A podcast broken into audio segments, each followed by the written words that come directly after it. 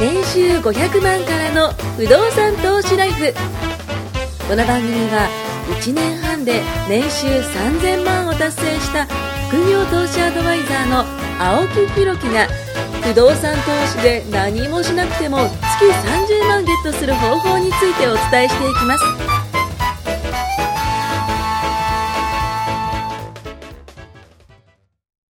お願いします。お願いします。えー今回179話目ということでね、えーやっていきたいと思います。よろしくお願いします。ますえー今回、あの、面白い話持ってきました。ちょっと歴史の話なんですけども、持ってきたんですけど、はいえー海上保険と証券取引所ができた話。これをね、はいちょっと伝えていこうかな。まあ、あの、いわゆる、今僕らって不動産の話をしてるんですけど、結構密接じゃないですか。保険とかね。そうですねえー株とかからねそうそうそうそう。そのあたりをね、今日ちょっと伝えようかなと思います。まあ、その前にちょっと、えー告知を、えーコンテンツがね、出来上がりまして、えー題して知識ゼロでも30日間で不動産投資家になれるというね、毎日ステップ配信する動画コンテンツを公式 LINE より、えーご登録後に受け取ることができます。また毎週金曜日の20時からね、えーズームセミナー開催していますので、こちらもぜひご参加ください。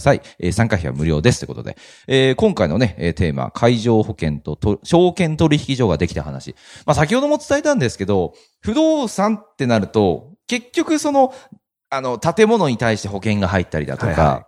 あとは、えー、不動産持ってる方は、じゃあちょっと現金、まあ家賃収入入ってきたから、それを、えーそのまま銀行に置いとくんじゃなくて、何かまた投資しようってなった時に、まあ、株を買ったりだとか、結構このあたりってやってる方多いと思うんですよね。だから資産家の方とかも株もやってて、不動産もやってて、えー、なんたらかんたらやってて、みたいなのが結構多いと思うんですよね。そうですね。だから合わさる。まあセット。まあ、マクドナルドで言うとハンバーガーとポテトとコーラみたいな。ぶ豪華なセットですけどね。ゼロいくつ多いんだって話ですけどね。まあ、そんなような感じで、うんあの、サイドメニューで必ずついてくる、サイドメニュー。まあどっちがサイドなのかわかんないですけどね。でね、この話、えー、まあちょっと歴史の話になるんですけども、えー、ちょっとね、伝えていきたいと思います。まずですね、えー、17世紀まで、えーはい遡ります。あらだいぶまはい。あはい。に17世紀ね。はいえー、海軍がね、実は最初に保険を必要としたという話なんですけども、えー、イギリスの海運業がですね、発達をしましたと。はい。で、そうすると、まあ、その事業が、えー盛んになると、投資家たちが集まるという、うんうんまあ、いわゆるそこに、えーお金が入ってくる、はいお金が流れてくるから、じゃあやろうっていうことでね。まあ、昔タピオカ屋さんとかね、そんな形で、投資家たちも参戦してきたんですよね。この、えー海運業にな、えーまあ、発達していたので。うんで、リスクを分散し、損失を補填する保険業が、はいはい。ここでですね、えー生まれたんですけども、これが面白いことが、はい。コーヒーハウスで生まれたんですよ。ココーヒーハウス。まあ、いわゆるそこ、先ほど僕あの、スターバックスにちょっと言ったんですよ。あの、収録に遅れたというね、究極の事実があるんですけども。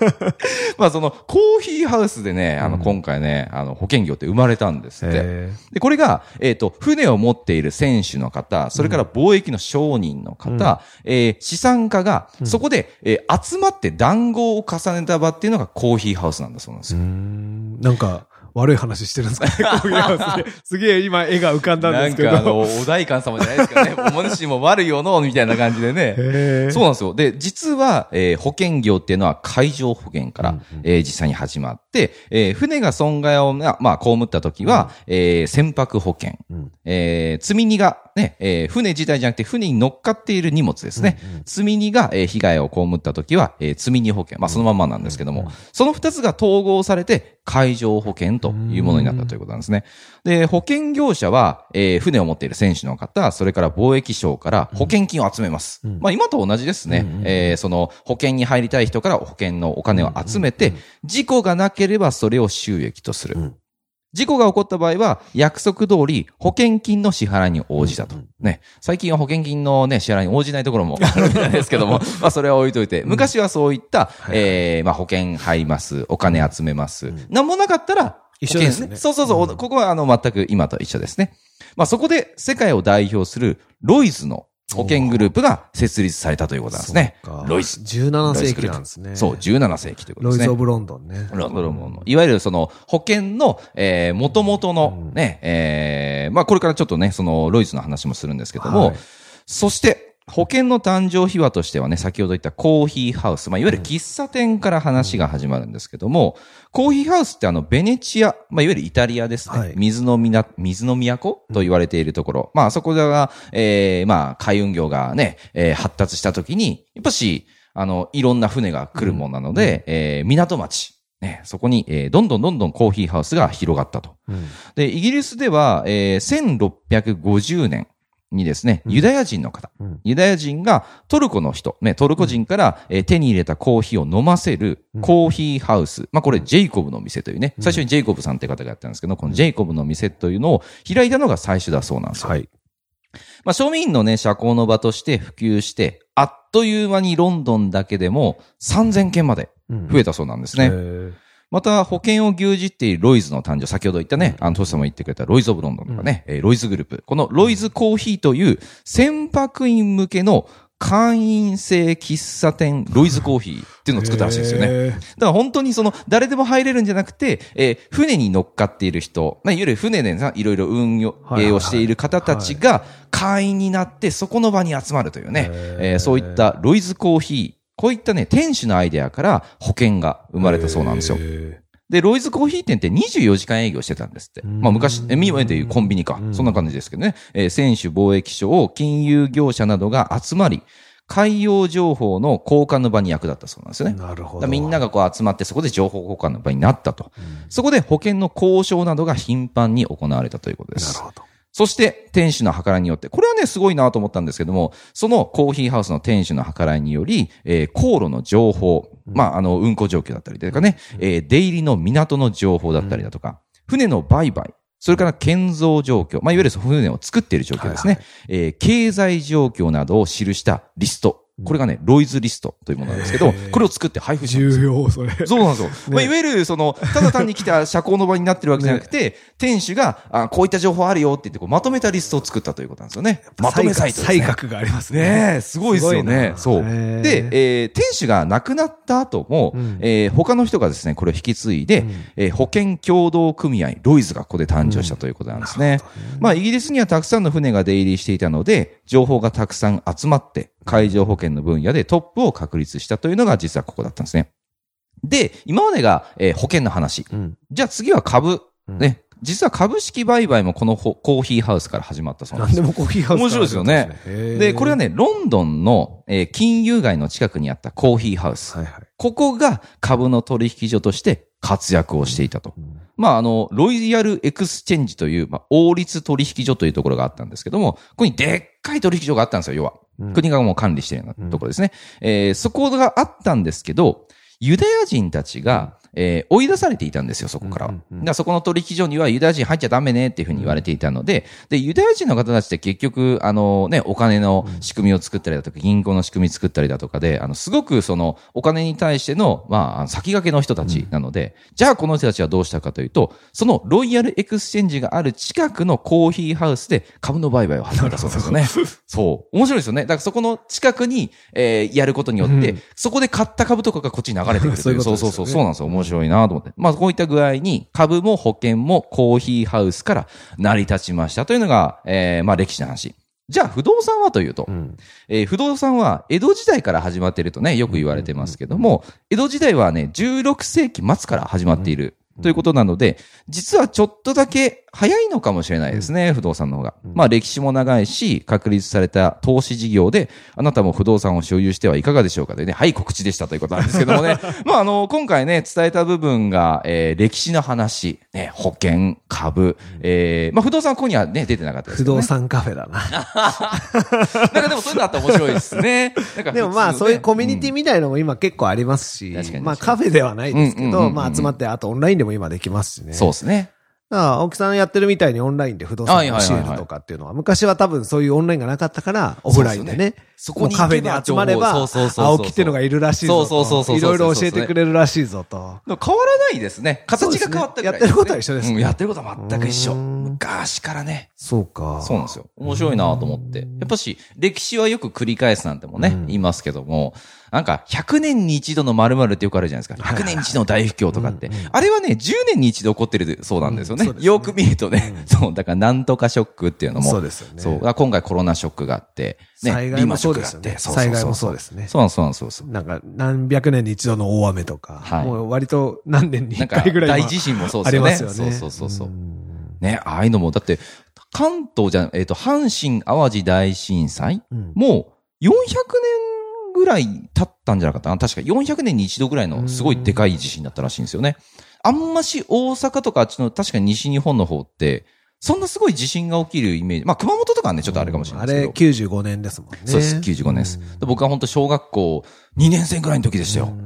ああ、その近くら辺地下鉄サリン事件とかね、だいたい1年と、小学校1年だったかな。僕も大学生でしたけど。あ の時ってもう電車乗ってられしたってことですよね。そう。で、10 95年の震災の時僕多分大学入ったぐらいですよ。高校大学入ったぐらいかな。はいはいはい。じゃあ Windows 95もね、入り出した時ですよねそうそう。そうそう AirMax95 とかもね。そうそうそうなんか入ってました95入ってま だってそれで転売ヤーをね、やってたってことなんで。95年っていろいろあったんですね。そう思うとそうですね。コンピューターがね、先ほど言って Windows とかがね、出てったりだとか。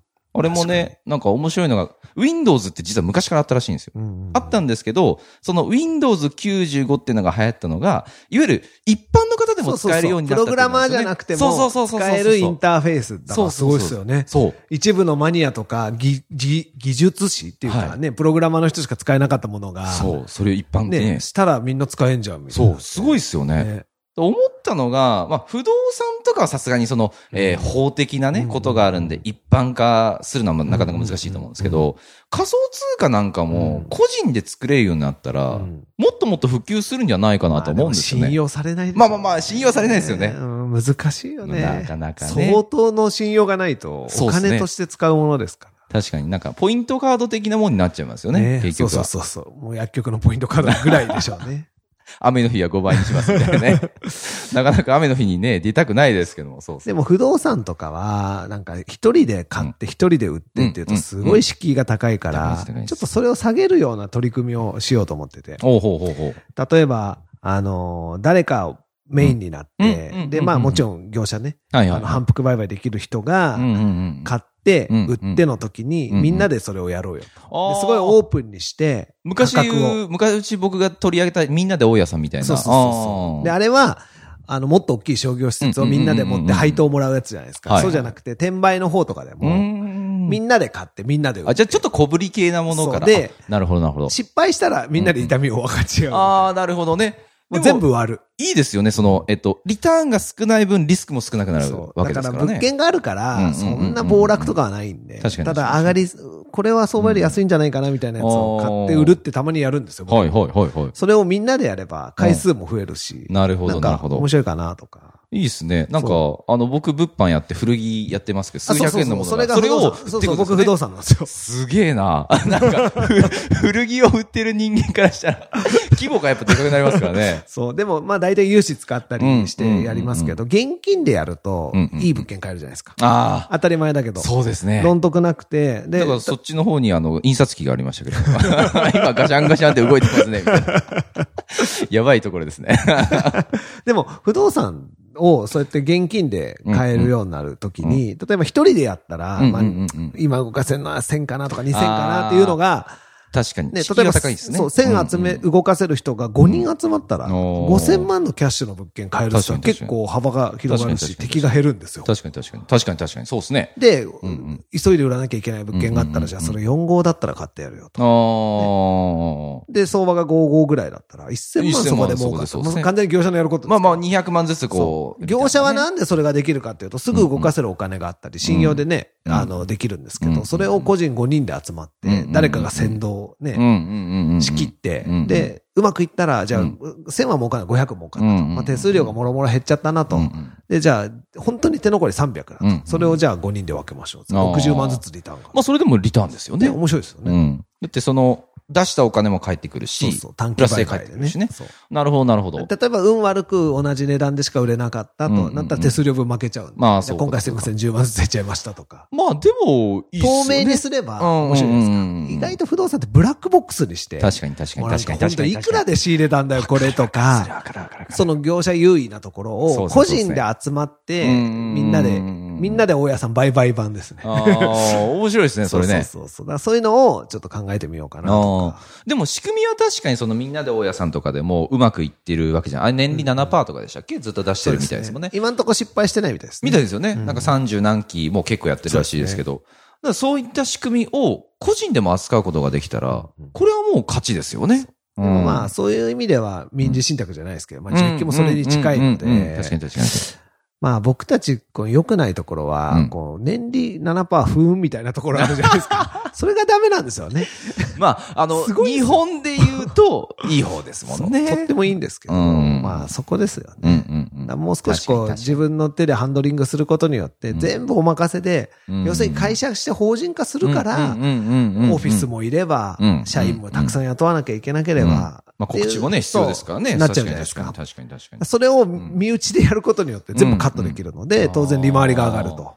なんかそれってその、なんだろう、今言ったそのコスト削減って、まあいわゆるその、ウーバーとか、うんあとメルカリとかもそうだと思ってて、ね直でいわゆる個人間だとか、ねうん。プラットフォームを作った人が一番いい人数増えれば増えるほどね、そうそうね利用手数料がうん。うん入る、ガッパガッパ入るわけですから。そうですよね、そうですよね。でもすごい面白いなと思うんですね。まあそういったそのメルカリとかウーバーみたいにその世間一般の人たちに向けるんじゃなくて、例えばじゃあ会員さん、まあさっきのコーヒーハウスみたいなのがね、会員さんで会員、まあ月1万とか5千とかでね、まあそのプラットフォームだけでも運営できるわけじゃないですか。なかなか面白いですね。いいですね。メルカリじゃない、都市借りみたいな。不動産ばっかり出店してて。それもそれで面白いですね。でもなんか、あの、自分、まあ、いわゆるその、不動産業者ってその、レインズとかあるじゃないですか、アット BB とかって、その、不動産業者しか見れないネットサイトがあるんですけど、不動産情報がね、入ってる。それの、まあ、都市産バージョンとかね。勝手にやったら怒られるとかね、そうそう。不動産はいろいろ問題が起きまあます確か。に確かにね。あの、引っ張っちゃうとね。そそうう、なかなかあれなんでねそうそうそう。だからそういった面では、うん、ビジネスって面白いですね。そうですね。アイデアでだ膨む。かららカフェで始まってるそういうのも、まあ結局今でも、ぶっちゃけそんなに変わってないと思うんですよねうんうんうんうん。保険の仕組みだってそうだし、そんな17世紀から、ってことですねよ。うん変わってないとか、そうそう大元はね。そうです。不動産なんてもっと古典的だから。まあそういうことですよね。本当江戸時代から大して変わってないですよそうそうそうそう。あの、家賃を、そうそうそう。家賃収入というところでも誰かがえ考えて思いついたんですよね。そう住まう場所を提供してうん、金を取ろうみたいな。うんね。それがまあ根付いて。根付いて今まであるってことは、いいから続そうくわけですからね。なくならないんですよねそうそうそう。なくなってるもんいっぱいありますから。だって、薄笑いがね、止まらない。ニュースになってましたよね。詐欺みたいになってましたね。ね。まあ最近ちょっとそういうの多いですけどね。多いですね。花火みたいにもう、あちこちで上がってますもんね。そう。そう。だからね、まあ、あの、まず大元の、まあさっき言ったその株とか保険とかもそうですし、あと不動産とか、まあいわゆる世間時一般間がでもかかるけど、利回り。りは低いけど、まあまあ、変になくなったりしないもの。うん。でもそれをやってる人はやっぱ強いですよね。そうそうなんかあった時もそれがあるし。やっぱ土台ですよね。そうですね。土台ちゃんとして、まあよく僕らが飛び道具をゆえ くね。最近ちょっと飛びすぎてますけどね。あちこち行きすぎてないかって。まあやっぱね、あの、飛んでる姿は見てたんですけど、それがね、あの、蜃気楼かなんかで、あの、幻想だったというのがあるじゃないですか。でもね、まあそういう意味では不動産やっててよかったなってやっぱそうですねり思うと思う。。そこにちゃんとバーチャルじゃなくてありますからね、ものがねそうはい。不動産はそこら辺は大丈夫ということでね、ぜひ次回も聞いてほしいと思います。はいありがとうございます。ありがとうございます。今回も年収500万からの不動産投資ライフをお聞きいただきましてありがとうございました番組紹介文にある LINE アットにご登録いただくと無料面談全国どこにいても学べる有料セミナー動画のプレゼント。そしてこのポッドキャストの収録に先着で無料でご参加できます。ぜひ LINE アットにご登録ください。